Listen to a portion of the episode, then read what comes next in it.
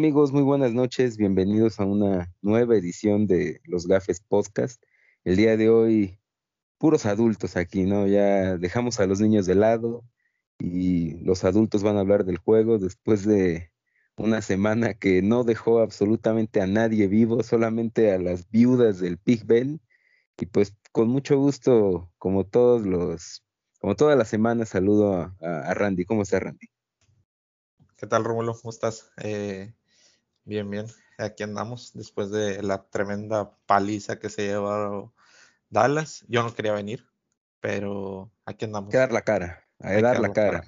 Exactamente. Y el, pues, subcampeón del Super Bowl eh, en febrero, ¿cómo estás, Wicho? ¿Qué tal? ¿Cómo están todos? Este, pues, traigo ahí un tema calientito, muy feliz. Pittsburgh está a un juego de ser líder divisional y el mejor equipo de, la AFC, atrevo a decirlo. Buenas noches. No, y pues eh, ahora sí que con actuaciones como la que vimos ahorita de la Fraud, yo creo que no está tan descabellado pensar que los Steelers por ahí van a estar peleando por la división hasta final, ¿no? Y es otro partido de prime time en el que los Ravens se ven como un equipo muy plano, ¿no? No, no sé cómo, cómo, cómo vieron este juego.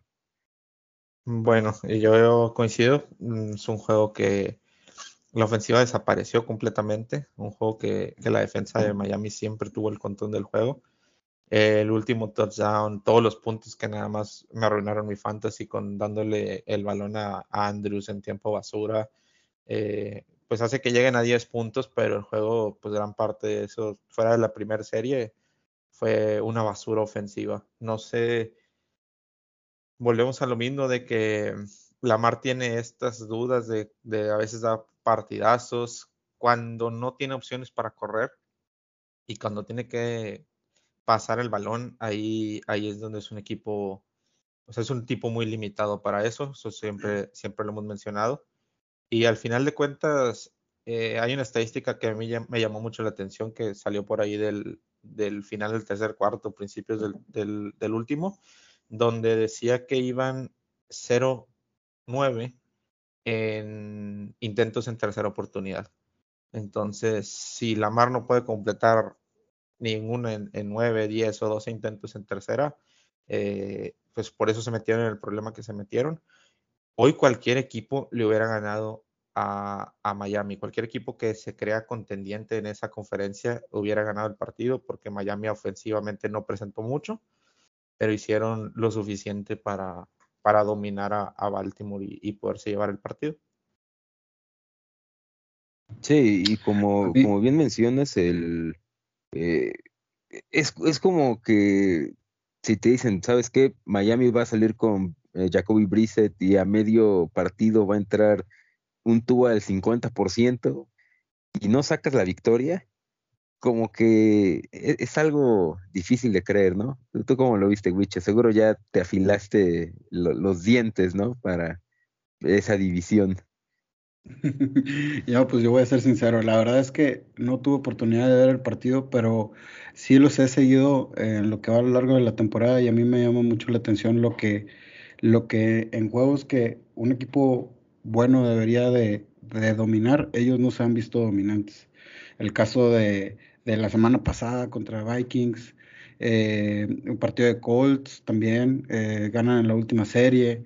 El partido de Detroit, si no hubiera sido por la patada de sesenta y tantas yardas, eh, no lo hubieran ganado. A los Chiefs les ganaron por un punto. No, no, no lo veo ese equipo que, que sea contendiente, que sea, que sea dominador, que te, topes a un equipo malo y le, aplastes, pero no solamente que te topes una vez, que te lo topes a tres, cuatro veces y que sigas este, teniendo la contundencia para no, dejar, no dejarlos aprovechar cualquier momento, que entiendo que fue lo que pasó con, con, con, con los delfines el día de hoy. Ravens este, no pudo establecer su ataque, su ofensiva, y se le complicó el partido completamente. No recuerdo cuál fue el, partido este, fue contra los Colts, en el que una jugada de, de los equipos especiales le bloquearon una patada y ahí, se, y ahí viene la, la remontada por parte de Ravens. Entonces, a mí se me da mucho que pensar. Creo que este equipo está hecho para, para un en playoffs jugar su primer partido y, y que queden fuera. Y en la división, pues yo creo que, los, que los Bengals se van a imponer a, a, todos, ¿no? A, tanto a, Ravens como a Pittsburgh y, y, los Browns también los veo, los veo fuera de contender. Sí, creo que finalmente esto de los Ravens, de todos los contendientes, o sea, del universo, son los que están más por el alambre, ¿no? creo que todos los equipos contendientes tienen como que su día de descanso, el día que no te sale nada bien. Muchos lo tuvieron la semana pasada, pero estos Bengals, estos, perdón, estos Ravens, e, es como la constante, ¿no? O sea, no, no, más allá de quizás una actuación en la temporada, no recuerdo que tengan un partido dominante, como dices, contra Detroit sufrieron, en sus grandes victorias, por ejemplo, contra los Chiefs, pues, es un fumble que eh, si no sucede, yo creo que ese partido estamos todos eh, seguros de que lo saca Mahomes, ¿no? Y finalmente así ha sido toda la temporada de Baltimore. Entonces yo, yo no les daría como que ese, e, ese permiso, ¿no? Ese pase libre que sí le podrías dar a, a, no sé, a los Cowboys, a los Bills, de decir, pues tuviste una mala semana. Como que lo de Baltimore es, tuviste una mala semana, pero ya la habías tenido y había sacado el juego y creo que finalmente estos, estas derrotas en, dentro de la conferencia al final van a ser muy dolorosas cuando eh, ya tengas que enfrentar un, escenario de eh, empate, ¿no? De decir, pues en la división a lo mejor eh, Baltimore puede tener un, un pequeño pasito contra los demás equipos, pero si cae ya en el wild card, si, si no logra ganar la división, ya esos criterios de desempate se, ponen complicados, ¿no? Porque no es lo mismo tener que ir a visitar a los Bills, que va a ser de los eh, equipos más fuertes en, este, en, esa ronda, que tener que visitar eh, probablemente, no sé, unos Raiders que por ahí podrían ganar su división. Sí, por ejemplo, Ravens va en sus próximos cuatro partidos, este, le tocan tres divisionales, dos veces contra los Browns y una contra Pittsburgh en Pittsburgh. Entonces, pues ahí yo creo que se va a ver su realidad. La próxima semana van contra Chicago.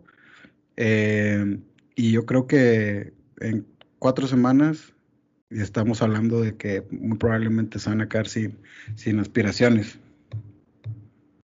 ¿Y, ustedes qué creen que pase con... Contra Chicago, perdón, Rómulo, contra Chicago, la defensa de Chicago también los puede hacer sufrir. Sí, es, un mal macho, ese, es un mal macho. ¿Y, ustedes qué, creen? ¿Que el, hondureño regresa en 2022? O sea, no tienen primera ronda. Ese se suponía que era el año de confirmación de, estos Dolphins. Y pues no, no, no, no se ve pies y cabeza en este, en este proyecto. ¿creen que sí regrese Flores, que sobreviva al, lunes negro?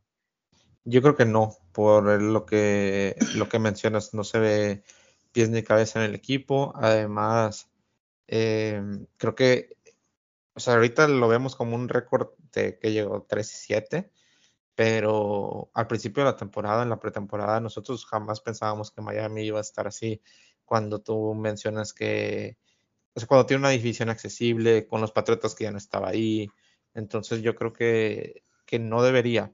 Eh, entiendo lo del no tener primera ronda porque es más complicado que alguien llegue y le quiera cambiar la cara a la organización o quiera reconstruir desde el año uno. Pero ¿para qué perder el tiempo? Aunque, aunque algo pueda hacer, van a seguir perdiendo muchos partidos en 2022, pero que sea con alguien que tenga la capacidad de aprovechar el draft, de aprovechar el draft del 2023 y, y de ahora sí por, por fin hacer un equipo ganador, que es lo que tenemos esperando con Miami los últimos 10, 15 años.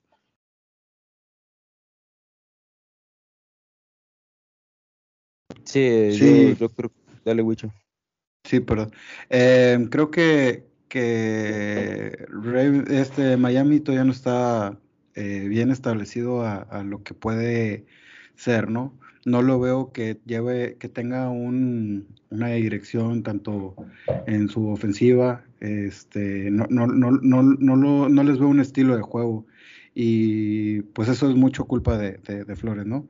Eh, yo también creo que, que, lo van a que lo van a cortar, lo van a lo van a despedir y yo los veo a estos Miami no de con un problema que se pueda solucionar en uno o dos años. Creo que van a van a tener que sufrir otro buen rato para que puedan ser contendientes. No creo que sea cuestión de un solo jugador aquí vamos a, estar de acuerdo todos. Yo también creo que Flores ya huele a muerto.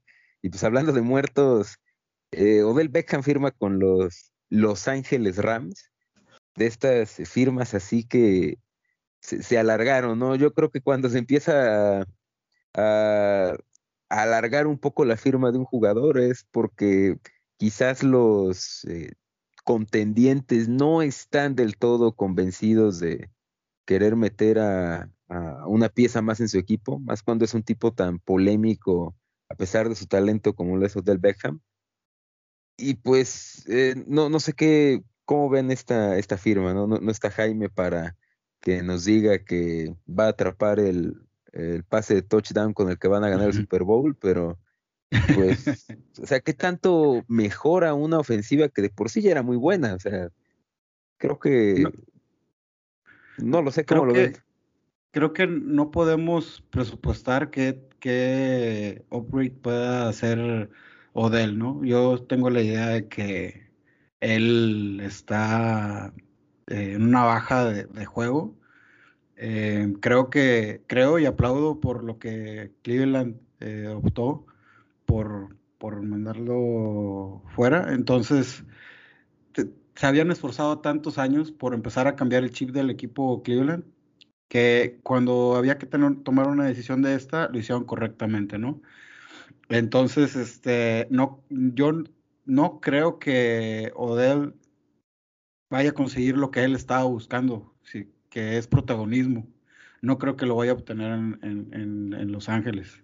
Entonces, creo que si sigue eh, de relegados y sigue sin que el entorno gire a él, pues va a ser una otra, puede crear otra novela en, los Rams. Eh, no, yo dudo mucho de que sea un beneficio más que, que, que vaya a aportar. Yo creo que ahora sí es eh, con añadiendo de él, sí puedes decir que los Rams puede ser el cuerpo de receptores número uno en la liga. Eh, por ahí lo podría pelear Dallas, pero Gallup no ha jugado. Eh, pero sí creo que hay, las suficientes bases para decir que, que los Rams mejoraron su, su personal en, en cuanto a, a, los receptores. Pero es un tipo problemático, es un tipo, es un tipo que exige protagonismo, está en una pésima ciudad. Y ya lo vimos sus actuaciones cuando también llamaba la atención en Nueva York. Creo que llegar a Los Ángeles también es un, un spot ahí medio, medio complicado para alguien que es muy atento a, a, recibir los flachazos a la fama y a querer ser protagonista. Yo, yo creo que volverían o sea, alguien cuando habló con él para, para, decirte, nosotros estamos a firmar, debió explicarle que él tiene que ser un rol normal de wide receiver 2 o 3, porque está clarísimo que, que es el uno, que, que, hay suficiente talento como para que Odell haya partidos donde tenga dos, tres o cuatro targets y hasta ahí.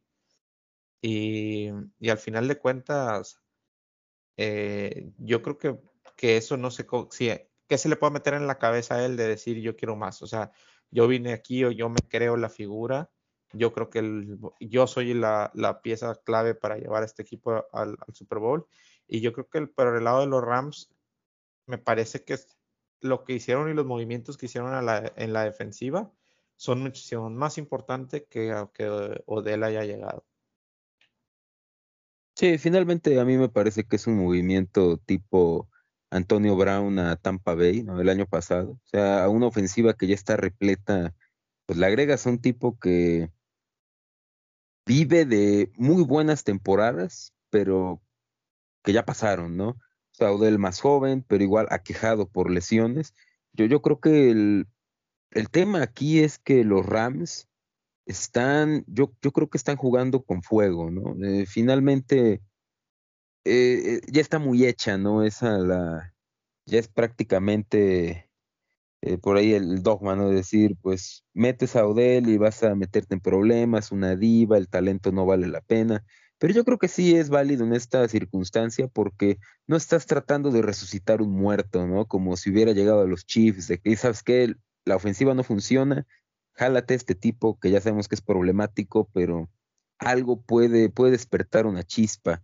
Yo creo que en este caso los Rams eh, estaban trabajando de, de una manera muy acertada y digo, finalmente es una firma de, bajo riesgo, pero siempre que contratas a, un tipo como él, ¿no? De, de, esas características de que él quiere tener los targets, de que posiblemente no tiene la mejor ética dentro del, del terreno de juego, eh, sí lleva su, hay su riesgo implícito. Yo creo que los Rams han hecho un, muy buen trabajo armando esa ofensiva. Obviamente Matthew Stafford es el líder y él sabrá cómo lidiar con estas situaciones, pero creo que se pueden estar comprando un boleto de problemas así por nada, ¿no?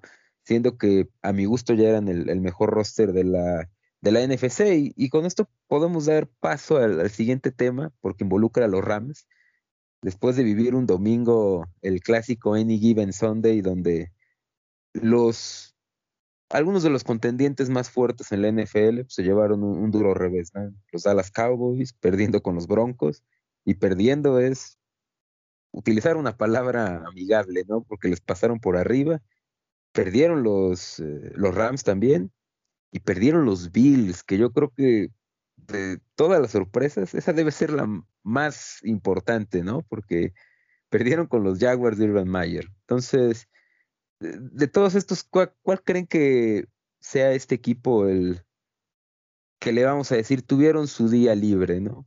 todos, eh, ninguno, ya no nos vamos a comprar a ninguno de estos contendientes, que le den el supertazón a Arizona, ¿cómo lo ven? Yo creo que yo sí le daría un pase libre a Buffalo y a Dallas. Creo que son errores de, de que es ese típico día donde todo sale mal, donde, donde nada de lo que planees. Y es más, yo creo, al menos en el caso de Dallas, Dallas no estaba preparado para jugar con Denver. Dallas no se preparó para jugar con Denver después de cómo ganó en Minnesota y después de que fue una semana de decir, tranquilos, que vuelve Dak y le vamos a pasar por arriba a Denver. Se veía un equipo que no sabía dónde estaba parado. Se veía un equipo que la defensa tuvo pues, un partido para el olvido. la ofensiva de Denver hizo lo que quiso con ellos. Y al final de cuentas es lamentable decir eso porque, porque ¿quién es la ofensiva de Denver? Eh, también creo que que Dak no estuvo fino. Dak, fue el peor partido que yo le he visto. Pases volados, pases cortos, pases completamente eh, fuera de sí. otro Dak Prescott. Parece que estábamos viendo a Lamar Jackson soltar balones. y, al final de cuentas, eh, pues Dallas pierde el partido, ahí maquilla al final el, el resultado. Pero también el principio es medio circunstancial del juego, porque Dallas tuvo dos series que, se la jugó y le dejaron el balón en la 50, luego volvió a tener la otra serie, se la jugó en cuarta y dos en la 20, que a lo mejor si pone tres puntos ahí en el marcador pronto, eh, por ahí, por ahí el partido va cambiando, ¿no? Pero cuando había tantas oportunidades regaladas para Denver, era cuestión de tiempo que Denver te anotara y luego ya esas inconsistencias en la serie ofensivas para, para no generar absolutamente nada partido humillante, pero creo que creo que Dallas ya dio el mal juego y puede volver. Con Buffalo sin pienso similar. Y yo creo que a mí el que me llama un poquito la atención de si le creo o no le creo eh, fue la, derrota de los Raiders con los Giants. O sea, creo que, que eso es más preocupante que lo de Buffalo y, y Dallas porque creo que Giants es peor equipo que Denver y es una ofensiva que generalmente no genera mucho. Nunca pasan de 20 puntos y te hicieron 23 y te ganaron 23 a 16. Entonces, en una división como la que van a tener ahí media, media cerrada peleando con, con Kansas City, que si vuelve a Kansas a, tener buenos partidos, el cierre que tienes accesible después del juego de Dallas eh, y que va a tener a los Chargers, creo que a los Raiders ahí sí los podemos quitar de la, de la contienda por esa división. Yo creo que hay que ver el de dónde viene eh, Dallas, ¿no? Viene de Bye y después Vikings, no juega Dak. Y en este juego que parecía ser un día de campo para los Cowboys, eh, se le vio muy mal, eh, como mencionó Randy, ¿no? Se le vio peor como cuando pasó un año sin jugar digo, ni, ni aún cuando pasó un año sin jugar, la primera semana tuvo un nivel top y entonces yo me atrevo a decir que este ha sido el peor juego de, de Dak, si no es que el segundo. Eso tuvo mucho que ver. Eh, si vi a unos Cowboys como el año pasado cuando estaba lesionado, ¿no? Se le acababan las, ideas, Broncos aprovechó sus, sus oportunidades. Eh, la defensa de Dallas también hay que decir lo que no se presentó. Tuvieron, tuvieron muchos este, errores eh, puntuales que permitió que Bronco se fuera arriba y pues manejara el, juego, ¿no? Pero de igual forma no creo que, sea algo alarmante. Dallas va a volver a, retomar su rumbo, su calendario también se, se le da, se le acomoda. Creo que no va a perder más de otros dos juegos, a lo mejor nada más uno más. Eh, y en la cuestión de, lo que es eh, Bills, pues igual, de igual manera, ¿no?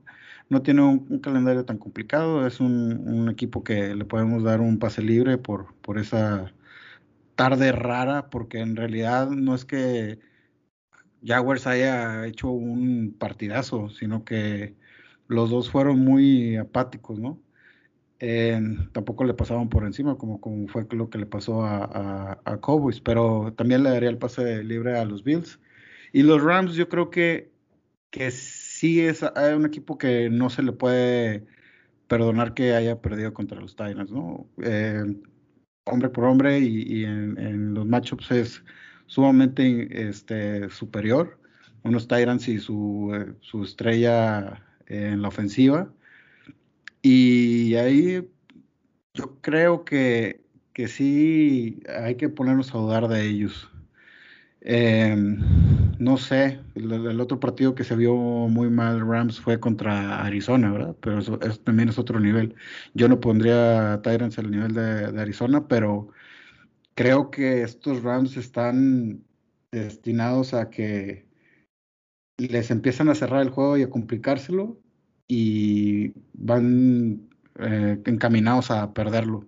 No se ve una, una, un jugador clave que, debería ser Stafford para que saque el partido. Yo no, yo no siento que, que le tenga que, yo no le tengo confianza a él, ni creo que el equipo le tenga tanta confianza que, que él lo pueda sacar. Fíjate que ahí eh, es, un, es un buen punto. O sea, yo creo que yo creo que sí fue decepcionante lo de los Rams, pero sobre todo por eso, ¿no? Porque como que volvimos a ver a ese Stafford del récord ese que tenía creo que ocho victorias y sesenta y tantas derrotas contra equipos con récord positivo. O sea, eh, malas decisiones, eh, ese, pues el turnover que tiene ahí, que prácticamente los hunde en el primer medio, creo que es imperdonable, ¿no? para un tipo de la experiencia de Matt Stafford. O sea, eso excede cualquier adaptación a un esquema que puedes decir, sabes que tiro una intercepción porque no está en la misma página que el receptor. O sea, esto lo excede completamente. Y sobre los demás equipos, yo, veo dos eh, banderitas, ¿no? como que dos eh, banderitas rojas que me preocupan de cara al, futuro de los contendientes. Y viene siendo de los Cowboys la, cuestión de la salud de, los jugadores, ¿no? Hoy pues, Randy Gregory lo ponen en la lista de lesionados, tres semanas fuera. Es el mejor pass rusher que ha tenido Dallas desde de Marcus Guerrero. Es una temporada muy buena y no va a estar disponible contra, o sea, corebacks que para mi gusto son top 12 de la liga en este año. Carr, Matt Ryan y Mahomes. Eso es un punto interesante. Y el hecho de que Tyron Smith, Dallas, eh, no está listo para... Eh, yo creo que sí podría eventualmente vivir sin Tyron Smith, pero no a media temporada, ¿no? Se, vio, se, notó su ausencia la, semana pasada. Eh, se espera que Gallup pues, pueda aportar en este equipo, pero yo veo que Dallas está, se debería estar haciendo más sano y se está haciendo más lesionado. Entonces creo que eso es un, punto a, considerar que podría pegarle a los Cowboys y a sus aspiraciones. Y de los Bills, a mí lo que me preocupa es que la regresión natural que está teniendo Josh Allen, creo que está pegando más fuerte de lo que yo me imaginaba.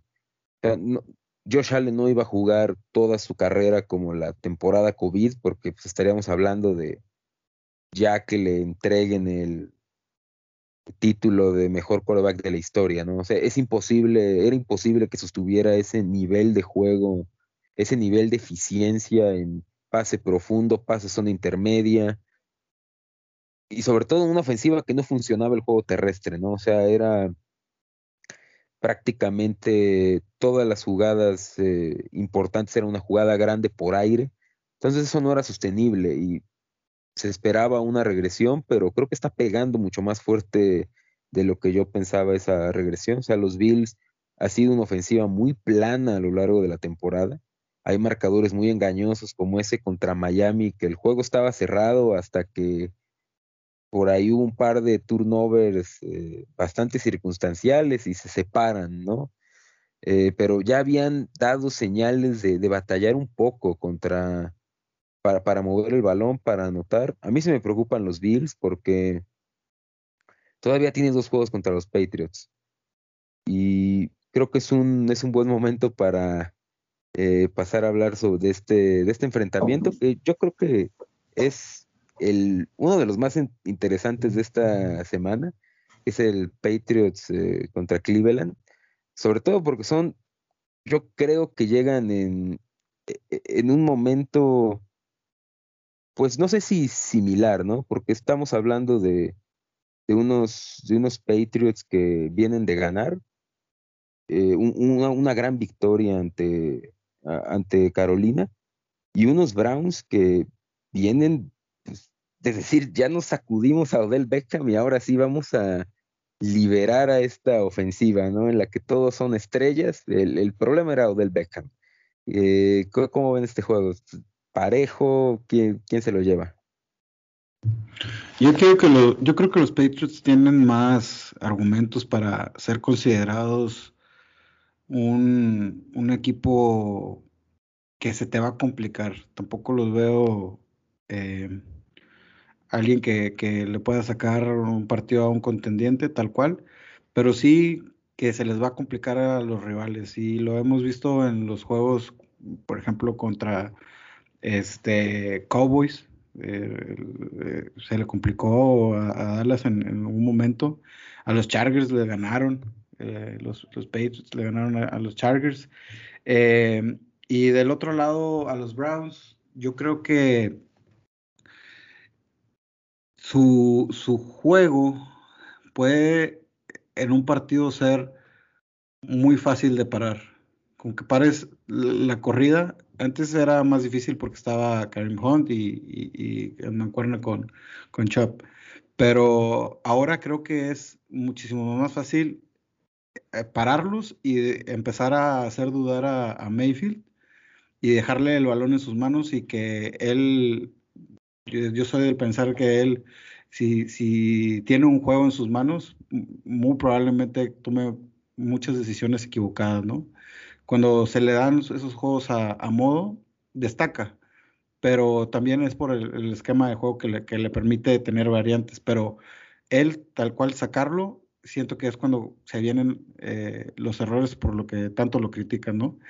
Entonces, eh, creo que eh, en resumidas cuentas, Patriots es un, un, equipo más completo, este, con muchísimo mejor juego, más variantes, y, y los Browns se, se, van a seguir cayendo. Yo aquí voy a coincidir con, con Wicho. el, Creo que es un partido importantísimo en las aspiraciones de los dos por el tema de récord, calendarios, lo cerrado que está la AFC.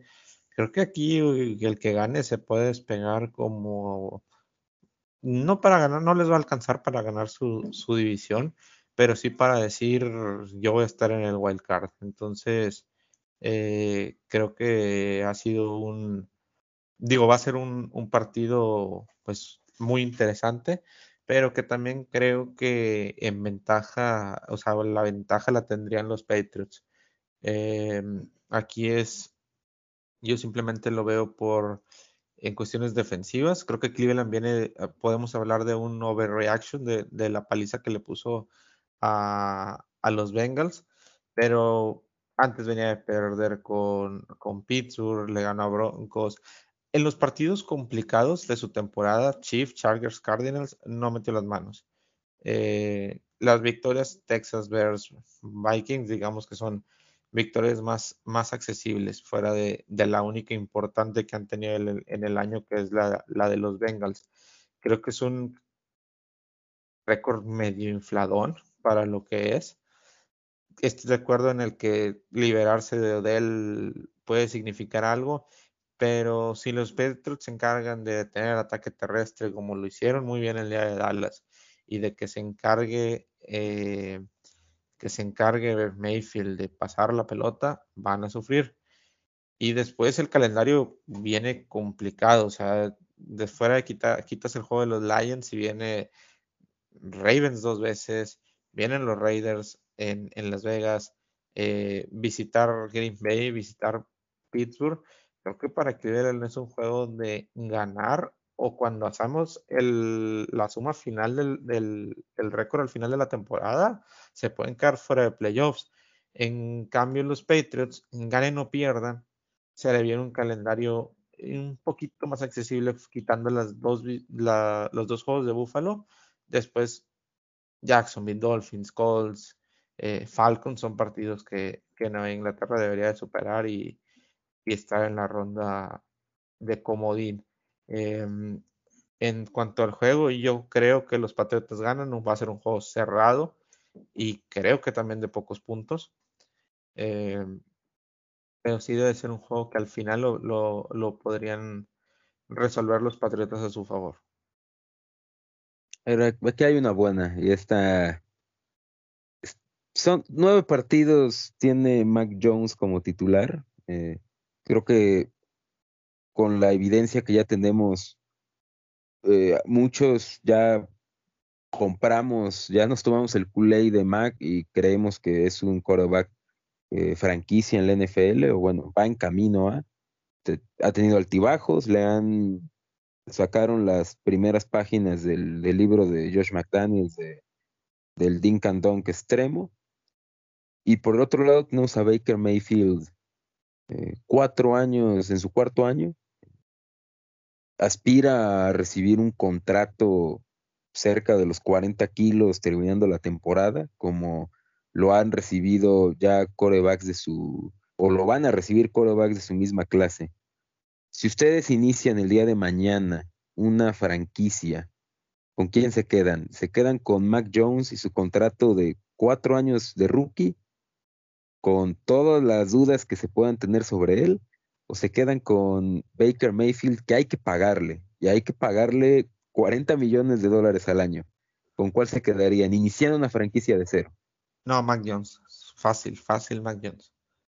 Creo que por más que, sea novato, es un tipo que está bien encaminado a, hacia lo que puede ser su futuro, a ser una, pues una, un tipo ganador, podríamos decir.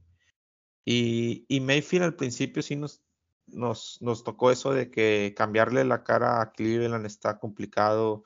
llegó un equipo completamente mal, un equipo que no ganaba uno, uno, dos, tres partidos por temporada, los metió a playoffs, pero creo que si yo tuviera que pagarle a Mayfield no lo haría porque en este año precisamente y al final del pasado ya daba poquito de dudas sobre, sobre su brazo, sobre su, su, ¿cómo se dirá? La, la, manera de, de, lanzar y de ser certero a la, hora, a la hora de lanzar.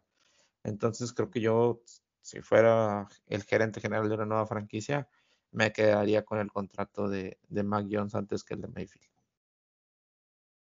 Yo creo que es el paso que, que, que viene a, hacer Browns, ¿no? Firmar a, a este Mayfield y lo entiendo por el contexto de los años que viene arrastrando, ¿no? Pero si pudieran agarrar un segundo respiro y alguien les pudiera asegurar que allá afuera pueden suplir a, Mayfield de una manera este, instantánea, yo creo que, lo tomarían, ¿no? Yo, yo, tampoco creo que todavía la, la, gerencia eh, tenga, se esté convencida de que debe ser su futuro, pero siento que lo van a, terminar amarrando por todo lo que, lo que hizo que, que Brown saliera de como que de este tipo hoyo, que al, final yo creo que tienen medio, medio cuerpo afuera, porque si no consigues este, llegar a la final de campeonato por, por lo menos, pues es lo mismo, es mediocridad. Entonces, em, yo creo que si tuvieran una opción tipo eh, Mac Jones, y si irían por Mac Jones. Entonces, este, yo también me, inclinaría por un proyecto como, como, como lo está haciendo Patriotas, ¿no? Sí, yo, yo la verdad cada vez eh, me imagino más que estos Browns van a tratar de tomar el camino Kirk Cousins en, en Washington o sea, van a, me parece que, bueno, ya la tuvieron que haber hecho efectiva la, la, opción de quinto año. O sea, Mayfield va a jugar con la opción de quinto año en 2022 y a partir de ahí yo creo que se viene la etiqueta de jugador franquicia.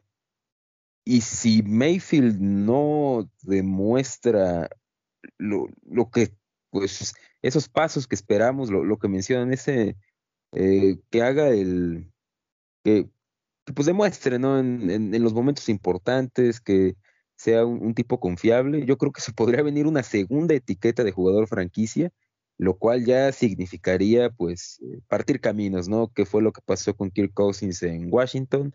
Dos etiquetas y te vas.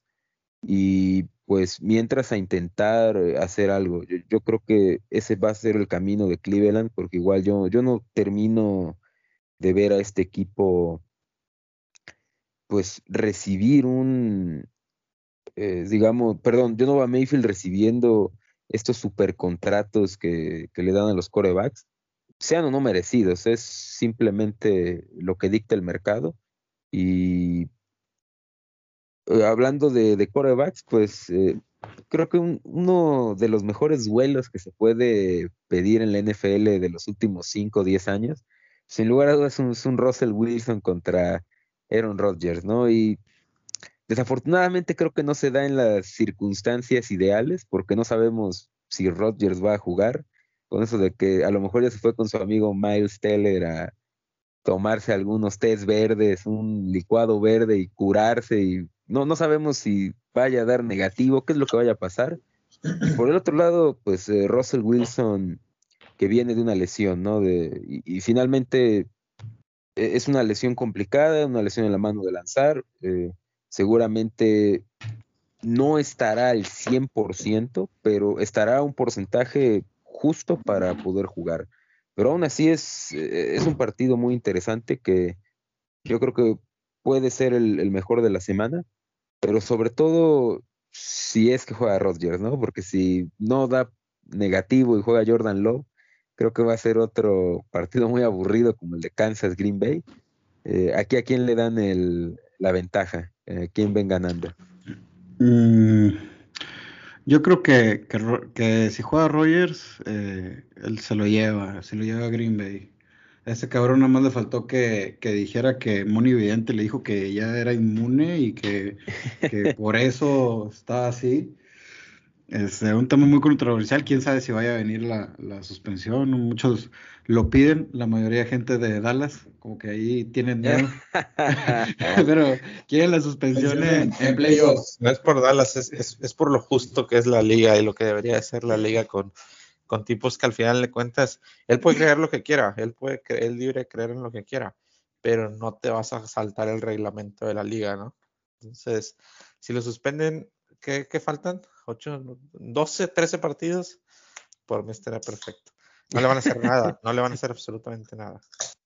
Con que esté suspendido para cualquier evento deportivo en el ATT, yo me doy por bien servido. Ay, no. Pero bueno, volviendo a lo, del partido, creo que el macho para, para Seattle, y aunque regrese Russell Wilson, va es un panorama muy alentador. ¿Dónde es el juego? ¿En, en Seattle? En Green Bay. En Green Bay, bueno. Green Bay. En Green Bay. Este. Eh, no, no, yo, yo, yo, yo me, me, iría por, por este, por, por, Green Bay, por lo que ya hemos hablado en programas anteriores de Seattle, ¿no? Es un equipo que ya las malas decisiones que se han tomado ya les están alcanzando, este, no se ha renovado, eh, siguen creyendo que siguen siendo que tienen la defensa del 2015, 2014. Entonces, este pues Green Bay lo veo más completo y, con, mejor un matchup más favorable. Yo, yo también no voy a opinar. Eh, me con Green Bay. Creo que yo creo que Rogers no va a jugar. Eh, para el, Rogers tendría que dar negativo y aunque diera negativo, él no puede tener contacto con el equipo hasta el sábado, que sería su día 14. Entonces, eh, creo que, que, no debería de jugar. Entiendo, y en la mañana estaba escuchando a, a LeFleur decir que, que sí está en los meetings eh, virtuales y sí está con el equipo, digamos, preparando el partido, pero él no tendría ninguna opción de soltar un balón hasta el domingo, una hora antes del partido. Entonces, eh, yo creo que el, pues creo que por el récord que tiene Green Bay y porque la temporada no se va a acabar eh, mañana, yo creo que pues, lo pudieran aguantar y con Jordan Love igual sacarían el partido. O sea, no quiero ser repetitivo en lo que dijo Wicho, pero sí, creo que aquí semana a semana hablamos de que Seattle es un mal equipo. Saludos al grillo. Y, Green Bay tendría las suficientes armas para, para ganar este juego aún sin Rogers. Qué, qué poca fe en. Qué, qué poca fe en el Tuca Carroll, ¿eh? yo estoy también un poco alineado ya con ese pensamiento, pero ¿sabes qué? Yo me estoy imaginando un escenario todavía peor, un escenario en el que la narrativa de la prensa se voltea, o sea, la misma prensa que estos últimos días ha estado puteando a Rodgers en arameo, ya me imagino, eh, Rodgers jugando el domingo, el domingo en la mañana da negativo, juega, tiene este partido de tres, cuatro pases de touchdown, se vuelve loco Davante Adams y se voltea la narrativa, ¿no? Del eh, el héroe que vino a ganar el partido, venciendo al COVID y se enfila su, ¿qué sería? Cuarto, tercer MVP, ¿no? Y ya, ya me lo, cuarto MVP, ya, ya me lo estoy imaginando, ya a, a Rodgers eh, dando el primer paso rumbo al MVP en esta en esta semana, pero el, voy a elegir en esta ocasión creer, ¿no? En, yo creo que si viene bien aquí hemos dicho hasta el cansancio que el proyecto de Seattle ya está pues en las últimas. Creo que, o sea, si, si Carroll tenía una opción de, digamos, de, de rescatar este barco, lo demostró en estas semanas que no estuvo Russell Wilson. O sea, el partido contra Pittsburgh lo ganan con Wilson, el partido contra New Orleans lo ganan con Wilson y le ganaron a los Jaguars, ¿no? O sea, mantuvo el barco a flote, no dieron pena ajena como los Cowboys cuando de repente se lesionaba Romo y ya sabías que era una paliza segura. O sea, yo creo que el, el equipo salió a rajarse y Obviamente esto no, no lo vas a, no, se va a mantener siempre porque regresa Wilson y por ahí puedes caer en el exceso de confianza, pero yo creo que los Seahawks van a tratar de, mantener ese, ese impulso, ¿no? Y yo creo que podrían sacar el juego. Eh, va a ser un partido muy difícil, pero ellos también están a todo o nada, ¿no? O sea, no pueden darse el lujo de perder estos juegos porque se les escapa el, comodín. Eh, y yo creo que puede, puede ser interesante eh, todos estos dichos de, de Rodgers, ¿no? De todo lo que se ha dicho. Yo creo que eso finalmente es una distracción para el equipo. Y a, mí no me parece que les vaya a salir de a gratis. yo creo que sí puede tener cierta repercusión en, en la preparación del juego, el, hecho de que no sabes si tu coreback va a estar disponible o no, y que, o sea, no está fuera porque se haya lesionado la pantorrilla, está fuera porque el tipo no se vacunó. Y cada oportunidad que tiene sale a, pues, decir más y más sandeces, ¿no? Fíjate que hace, más me llamó la atención la segunda entrevista que hizo con ahí en el mismo show, donde, o sea, era un buen lugar para, para para decir que se había equivocado y para, al final de cuentas, es un, es un líder. Las masas lo pueden seguir. Y, creo que no, salió peor parado del segundo show porque fue a defender la, las cosas con las que él cree en, en el primero. Entonces, suspendido, 15 juegos.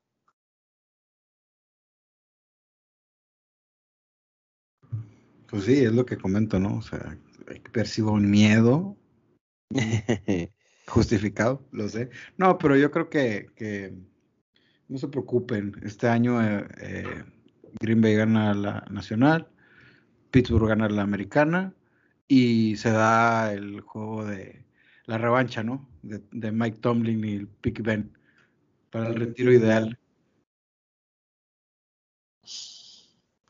Todavía te atormenta el fumble de quién, qué fue, quién fue fue Mendenhall, ¿no? El que soltó el balón. Mendenhall y la parta corta. Sí, sí, sí, es el, el fumble de... Yo, yo estoy convencido que si Mendenhall no suelta ese balón, gana Pittsburgh. Porque la realidad es que ya no estaba haciendo nada Green Bay y ya estábamos, ya, ya estaba como que tomando control del juego Big Ben y eh, ah, esa jugada, digo, fortuna para los que no queríamos que ganara Pittsburgh, pero fue la fue el pivote del juego, ¿no? Porque de ahí anotan siete los Packers y ya se acaba el Super Bowl. Eh, fue 26-20, no, recuerdo cuál fue el marcador, pero 31-25, ya, ya, ya. 31-25, pero 14 puntos fueron de la defensa de, Green Bay.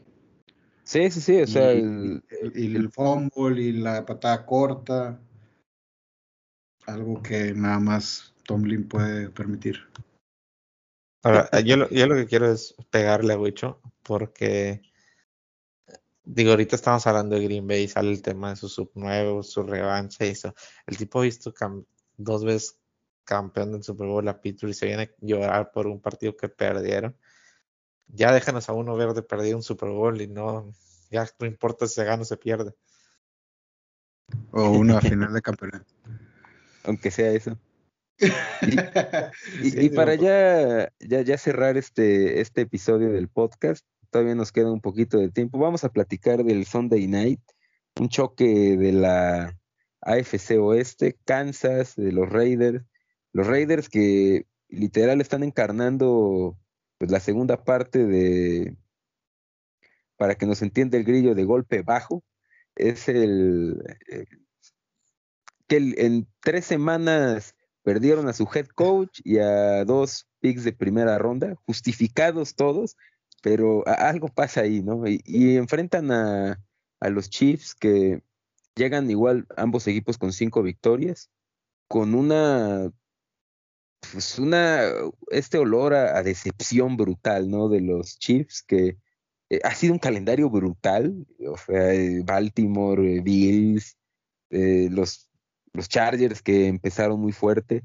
Y, no parece que se vaya a hacer más fácil el calendario, pero digo, si ellos tienen alguna aspiración de competir en playoffs, es un momento ideal para, para dar un golpe ¿no? en, la, en la división y, como que darles un, recuerdo, ¿no? De sigo siendo el, el rival a vencer en la, en la división. ¿Cómo lo ven?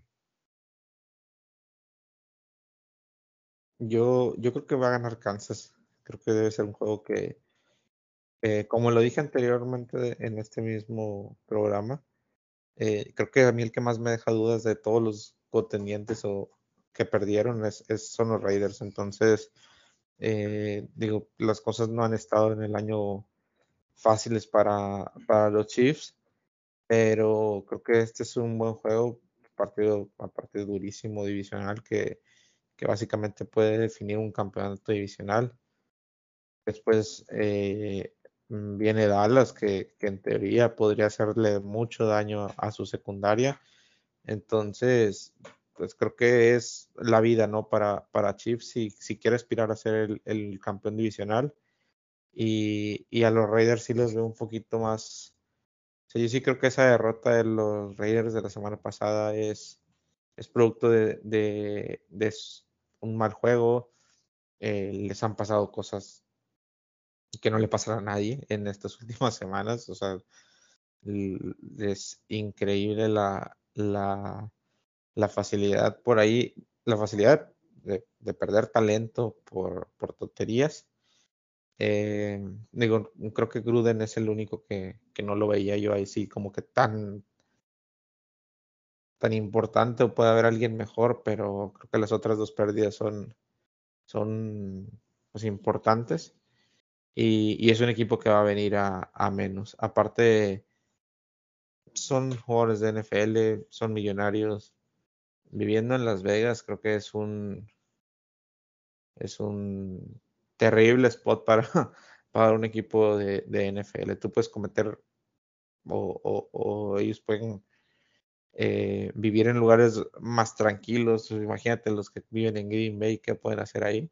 Pero creo que en, Las Vegas creo que sí hay distracciones 24/7, ¿no? Entonces, es el segundo año ahí, el primero real, y, ya pasaron dos, tres cositas que, no le pasan a, nadie más. Entonces, eh, pues vamos a ver que, cómo termina su temporada, pero yo creo que va a venir a la baja. Yo no sé, yo no sé qué pedo con, con Raiders, ¿no? Digo que el, peor error que hicieron fue haberse cambiado de ciudad, mejor se hubieran cambiado de nombre, tienen el, equipo maldito con ese, con ese logo, con ese nombre. Me imagino como que si entras a su vestidor y entras a una San Quintín o al Moloya, no sé. Está, está muy raro lo que pasa en cuestión de, de indisciplinas, digo, no es una novedad, ¿verdad? Que, los jugadores de, de, la NFL, teniéndolo todo para, para ser exitosos, este, arruinan eh, sus carreras eh, con cosas fuera de la cancha. Pero creo que volviendo al partido, este equipo de los Raiders no es alguien que deba ser líder divisional. O sea, sí empezaron 3-0 y después eh, volvieron a caer y luego se le vinieron todos estos problemas. Eh, han sabido sobrellevar algunos juegos, pero pues se ha enfrentado prácticamente a nadie. El día que le tocó una buena defensa fue contra Chicago y los aplastaron. Eh, un juego antes contra los Chargers también los, los, los dominaron. entonces, creo que que el juego puede ser parejo por las carencias de, de, Kansas, ¿no? eh, por el propio juego tal cual de, de, Raiders, sigo pensando que, es un equipo malo y eh, pues por lo pronto con un coach este, interino.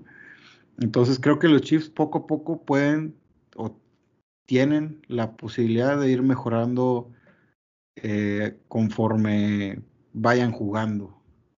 Y los Raiders yo creo que ya llegaron a un tope de juego que en partidos les alcanza y en otros no. Entonces yo también me iría por, por los Chiefs. Sí, ha sido muy, muy rara la temporada de los Raiders. O sea, el, tienen este, esta tendencia a cuando no esperas nada, sacan el juego y, de repente cuando parece que van a tener este juego sencillo, eh, viene la decepción, ¿no? Como contra los Giants, que eh, ya para que te anote 23 puntos, eh, la ofensiva de Jason Garrett, que está por abajo de la media, que ha de ser aproximadamente 22, o sea, pasaron el umbral de la mediocridad de puntos en la NFL, ya es que de verdad tuviste un mal juego, ¿no? Y yo, a pesar de todo creo que eh, es que yo por más que le quiero encontrar algo positivo a los Chiefs, solamente las cinco victorias, ¿no? Creo que es lo único que, que podemos decir que es medianamente positivo porque si vemos sus actuaciones han sido la verdad que lamentables contra contra Green Bay, o sea, este partido juega Rodgers y gana 40-10 eh, Green Bay. Eh, batallaron contra los Giants, batallaron para ganarle a, a Filadelfia en, un juego que sí anotaron mucho, pero es que todos los drives prácticamente anotaron, ¿no? O sea, y, aún así eh, yo creo que no pudieron parar con, con mucha facilidad a la ofensiva de, de Filadelfia. O sea, tiene estas victorias en, en semana uno, ¿no? Contra Cleveland en un juego que al medio tiempo parecía estar definido, le estaban pasando por arriba a los Chiefs. Y finalmente yo creo que esto, este equipo tiene las armas suficientes, eh, este equipo de Las Vegas, para hacerle daño a, a Kansas. Eh, creo que finalmente el, el hecho de, pues sí, cortar a Arnett, antes lo que pasó con Rocks, creo que no son, no son piezas clave en este equipo, ¿no? O sea, la, la defensiva secundaria está jugando muy bien. Eh, Max Crosby, yo creo que es, tiene una oportunidad para ser el defensivo del año. Y Derek Carr, que tuvo un mal partido contra los Giants, pero pues yo creo que es una buena oportunidad para el bounce back, enfrentar a una de las peores defensivas de la liga, ¿no? Que solamente se ha visto bien contra Jordan Love y sus impresionantes 5 o 6 snaps en la NFL. Eh, va, a estar bueno. Yo, aquí sí voy a ir por, por Las Vegas, ¿no? Creo que eh, es de estos partidos en los que siempre los partidos divisionales son cerrados, ¿no? Pero Kansas sacaba la pequeña ventaja por tener esa ofensiva que te convertía todas las eh, jugadas posibles. Pero este año que Mahomes está viendo tan terrenal, que incluso en las redes sociales los Chief fans cegados le echan la culpa a la línea, pero no es culpa de la línea, es culpa de Mahomes. Creo que es una... Eh, puede ser ya el, clavo que definitivamente mate la temporada de los Chiefs, perder con estos Raiders. Eh, va a estar bueno. Oye, y por último, quisiera, quisiera, quiero agregar un tema aquí en la mesa y felicitarte por, por haber presenciado eso. La victoria, no, bueno, el tercer lugar de Checo Pérez. Victoria de Red Bull. ¿Qué tal? ¿Cómo te la pasaste? No, estuvo, estuvo bueno, eh. Fíjate que llegué el sábado y luego, luego hacer corajes, eh. La, eso sí tengo que decir, la organización muy mala. Qué raro. Eh, no, no sé qué les pasó, la verdad, porque creo que en años anteriores la organización había sido mejor, pero en esta ocasión sí, la organización muy mala. Eh, otra cosa, el, perímetro de seguridad en otros años eh, era más amplio. Y aquí nada más, digamos, había, yo, yo vi muy poco, muy poca seguridad en los alrededores del autódromo y sí, el, el, acceso, un desastre, o sea, dos horas formado para entrar. Y una vez que entras, pues no te pedían absolutamente nada, ni prueba, ni fast pass, solamente te escaneaban el boleto. Pero pues una vez adentro del autódromo, pues es un, es un evento de, de clase mundial, ¿no? O sea, a la altura de cualquier, eh, de cualquier evento en cualquier parte del mundo el espectáculo probablemente desde fuera, desde la televisión, queda de ver como siempre, no es una gran carrera, pero estando en el autódromo, pues eh, la vives eh, a tope, ¿no? Eh, creo que esas vueltas cuando se le iba acercando Checo a Hamilton son así nunca se me van a olvidar, ¿no? Muy emocionante. incluso. Se escuchaba que, se iba a caer, o sea, el, la, grada en la que tenía los boletos Jaime se hubiera caído si, si Checo pasa a Hamilton. Sí, y, se escuchaba la transmisión, imagínate eh, cómo sería el ambiente ahí para que en la tele, o sea, el, el, hecho nada más de acercarse a menos de un segundo y la gente estaba vuelta loca por eso. Si lo pasa, se cae el y los, pues ahí los rezagados jugaron su papel, ¿no? De la eh, beneficiaron un poco más a Hamilton y digo, no tienen que beneficiar o perjudicar a alguien, son circunstancias. Y, también creo que otra cosa ahí que me, me pareció bastante interesante fue el hecho de que el, y eso no me había percatado, la verdad, nunca, porque es el primer gran premio, primer carrera que estoy en el autódromo, pero el filtro de audio, porque en la transmisión no se escucha absolutamente nada. Eh, y era un hervidero ahí el Foro Sol. cuando Checo se baja del coche y se y celebra, eh, yo creo que eh, nunca me había tocado tanto ruido en un evento deportivo. Y pues obviamente en la transmisión, con los filtros y todo eso, pues, era casi imperceptible, ¿no? Bueno, sí se escuchaba la emoción, pero eh, algo, algo muy leve, ¿no? Eh, yo tengo una queja. Eh, ¿Tuviste guarda ahí? Y te acobardaste. sí, me acobardé. La verdad es que estaba bien nerviudo y también ahí te das cuenta de que para mí no es queja, ¿no? Porque finalmente eh, es un espectáculo y puede ir quien quiera, ¿no? Pero de cómo hay muy poca gente que de verdad es aficionada a las carreras, ¿no? Porque tardaron en darse cuenta eh, quién era y yo creo que muchos instintivamente se levantaron a tomarse la foto porque tenía un chango atrás que dijo varias veces que era Esteban Gutiérrez. Es bueno, digo, yo creo que Esteban Gutiérrez no, no, le pide foto ni siquiera los de su familia. ¿De qué estás hablando? Pero sí, ahí, ahí estuvo el, buen pato. Igual, otro así de las cosas chuscas, eh, antes del desfile de pilotos estuvieron ovacionando a Fosaroli. buen tipo. Sí, sí, sí, muy buen tipo. Entonces eh, estaba con pues, pinche desmadres, o sea, se pone, se pone chido. Eh, creo que es una zona única, ¿no? En el calendario. Eh, digo, hay gradas, prácticamente de cualquier grada se puede disfrutar el Gran Premio de México, pero si tienen oportunidad, tienen que ir al Foro Sol al menos una vez. es una, se pone muy bueno el ambiente y yo creo que en general no es la es una zona única en todo el calendario no se le puede comparar con yo creo con ninguna lo bueno que tienes este amigos que somos vecinos de Pato nosotros que vivimos aquí en Chipinque San Pedro García García entonces cuando quieras le podemos decir a ver si se toma la foto contigo, ¿eh? la que no me pude tomar. Sí. no, yo, yo, yo, y a mí me llamó mucho la atención. Yo he visto muy pocas carreras esta temporada y de hecho es mi primera temporada viéndolo. Este, la, la Fórmula 1. Pero sí notaba ese, lo de la grada, ¿no? No sé si porque le puse más atención o algo, pero sí percibía como que había más la gente se metía más, no sé. Me tocó haber visto la de Italia, la de Roma, sí.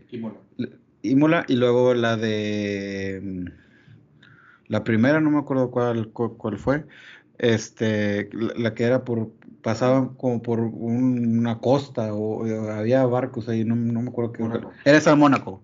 Mónaco, y lo veía así como que muy frío, ¿no? No sé, o a lo mejor no le dieron tanta toma a las gradas como fue aquí en México o algo, pero sí lo vi con un ambiente, muy seguramente estaremos ahí el próximo año, acompañando ahí a, toda la raza, este, para, para empaparnos un poco más, porque sí está, está muy padre. Sí, 100% recomendado. A mí me llamó la atención eh, Fábrega, Albert. Eh, sí, por ahí andaba sus, sus posts de que era, o sea, de que él no dudaba que era lo, la mejor carrera de la temporada. Y, y de hecho, se tuve ya en su Instagram lleno de, de historias de, de, cómo lo vivió eh, toda la semana, o sea, con la gente, con las cosas que se comió y se tomó. Eh, después en la carrera yo te enseñaba a ti que, que el güey se fue a conocer Puebla un día, nada más por el hecho de, de impregnarse más por la, por la cultura mexicana. Y, y, creo que esas cosas son las bonitas de, del Gran Premio. Cuando tú ves la carrera bueno, yo que, que la vi en, en, la transmisión inglesa, eh, te das de muchas cuentas de cómo ellos sienten el país y lo mismo que dice Wicho, eh, no pasa esa, esa, algarabía, esa, esa tensión, ese furor de la gente, eh, en muy pocos circuitos pasa. O sea, tendría que haber un brasileño en, en, en, Interlagos, tendría que haber, no sé, Hamilton, lo que provoca en Silverstone, pero pero yo te aseguro que ni el Gran Premio de Holanda que ganó Verstappen eh, tuvo esa, a lo mejor un grito final sí muy, muy extasiado, pero lo que es la vibra de la gente y lo, cómo hacen sentir a la gente que viene al Gran Premio, la gente, los extranjeros que vienen al Gran Premio, creo que o sea, se nota que, que este Gran Premio es único. Sí, no, y bien lo mencionas, ¿no? Creo que es una, esta oportunidad de, de un, vivir una isla, ¿no? O sea, tantos problemas que tiene el país, o sea, que por dos horas la imagen de México no sean descabezados, drogas, eh, pobreza, un analfabeta retrasado mental saliendo todas las mañanas a decir sandeces, cuando puedes aislar todo eso durante dos horas, durante unas cuantas horas, eh, sí deja una muy buena imagen y eh, pues yo creo que a todo mundo, más allá de, eh, que pues, la logística es muy complicada y que eh, los traslados son muy complicados. Creo que a todo mundo le gusta viajar al Gran Premio de México, o sea, de la gente de alrededor. Te recomiendo que no le digas este, insultos al cabecito de algodón porque si las escucha es muy rencoroso y es capaz de cancelarte la Fórmula 1.